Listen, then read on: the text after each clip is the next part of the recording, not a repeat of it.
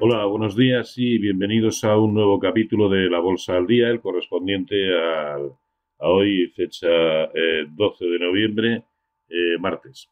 Bien, antes de comenzar con lo que es el vídeo en sí, eh, me gustaría aprovechar para invitarles a entrar en nuestra nueva página en www.robertomoro.com, en la que aparte de secciones nuevas y mejoradas, eh, van a poder encontrar sobre todo lo que a mi entender em, es pues la gran novedad y es el hecho de que a partir del día 14 de noviembre, es decir, desde este mismo jueves, inauguramos una nueva sección que es un consultorio todos los jueves y todos los martes, eh, pues para que cada cual pueda presentar sus, eh, sus dudas.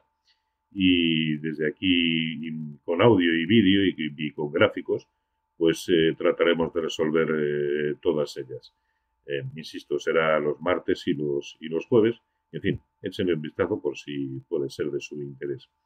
Dicho esto, en el espacio de hoy me gustaría seguir abundando en lo que puede seguir siendo el detonante de las alzas que parece se pueden producir en el conjunto de la renta variable, en este caso más concretamente en la renta variable europea. Eh, como consecuencia de que este índice, el índice sectorial bancario europeo, puede seguir desempeñando eh, la función de, motor de la misma manera que durante muchísimo tiempo eh, ha, surtido el efecto contrario. ¿no? En esta ocasión, y pese a las dos últimas jornadas, como ven,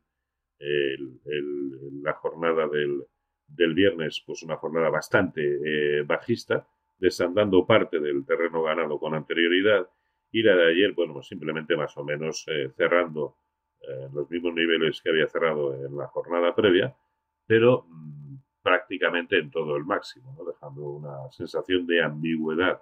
Este movimiento perfectamente puede haber eh, sido una especie de pullback, vuelta a testar la resistencia tan importante que había roto para continuar al alza. Al fin y al cabo, y como decíamos hace pocas jornadas, la ruptura de este nivel no era simplemente la ruptura de una resistencia, era también la ruptura por encima del 0,618% de Fibonacci de lo que había sido la última caída.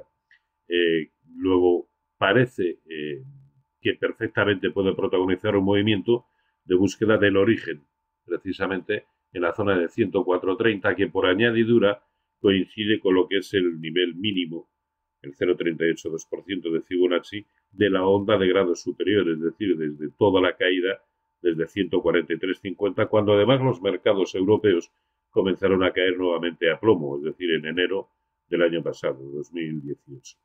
Así que, si este ha de ser el camino natural, cosa que evidentemente pasa por respetar precios por encima de 93,70, si, insisto, si este ha de ser el camino, pues perfectamente se puede aprovechar no solamente en el propio índice con las herramientas eh, de las que disponemos, sean ETFs, sean, sean CCD, sean futuros, sino que también es perfectamente plausible aprovecharlo en determinados títulos. Quizá las circunstancias actuales en España hacen que debamos, eh, debamos olvidarnos un poquito del mercado español, eh, tan sensible a lo que es la, la, gobernabilidad en el momento actual, eh, y, bueno, y de todas maneras es que eh, a duras penas CaixaBank, a mi entender, es el único que presenta un aspecto técnico lo suficientemente limpio como para pensar que puede seguir protagonizando alzas.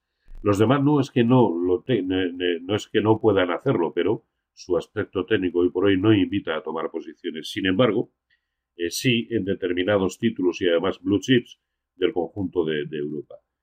más concretamente, a mí me gusta mucho ING Societe General, Intesa San Paolo o Credit Agricole. Creo que perfectamente estos títulos se pueden incorporar a la cartera eh, pensando que pueden protagonizar el movimiento que acabamos de, destacar. Y, por hoy nada más. Mañana volveremos eh, con algún tema, eh, espero, que, importante. sin más, saludos y feliz negocio.